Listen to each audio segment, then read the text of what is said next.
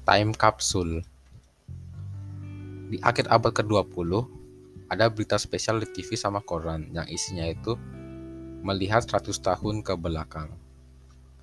Sebagian umur manusia itu panjang, tapi yang bisa baca atau nonton berita spesial selanjutnya mungkin gak banyak. Namun, para ahli bilang kalau semisal teknologi medis mengalami kemajuan, umur manusia kemungkinan bisa diperpanjang. Terus, karena manusia dibekuin, mau beratus-ratus tahun pun masih bisa disebut kapan aja. Hal ini benar apa enggaknya masih nggak tahu.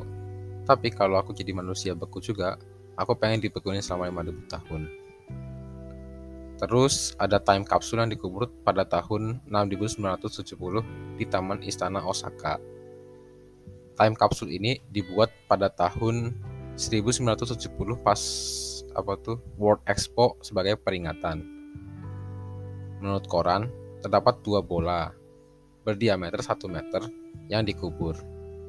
Kayaknya di dalamnya itu dimasukin hal-hal yang menunjukkan teknologi, sains, kehidupan masyarakat, serta kesenian pada saat itu. Karena mungkin bakal lupa sama hal-hal yang udah dikubur selama 5000 tahun. Terus kondisi dalamnya juga mungkin agak mengkhawatirkan.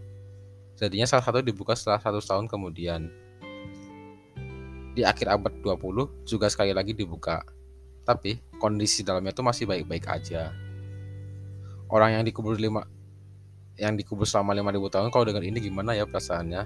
Aku pengen nanya impresinya ke dia.